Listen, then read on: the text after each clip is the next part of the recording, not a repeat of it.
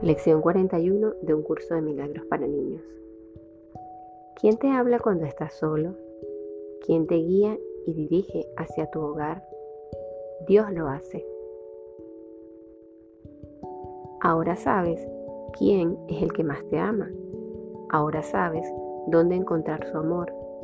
Ahora sabes cómo oír la voz amorosa de tu Padre.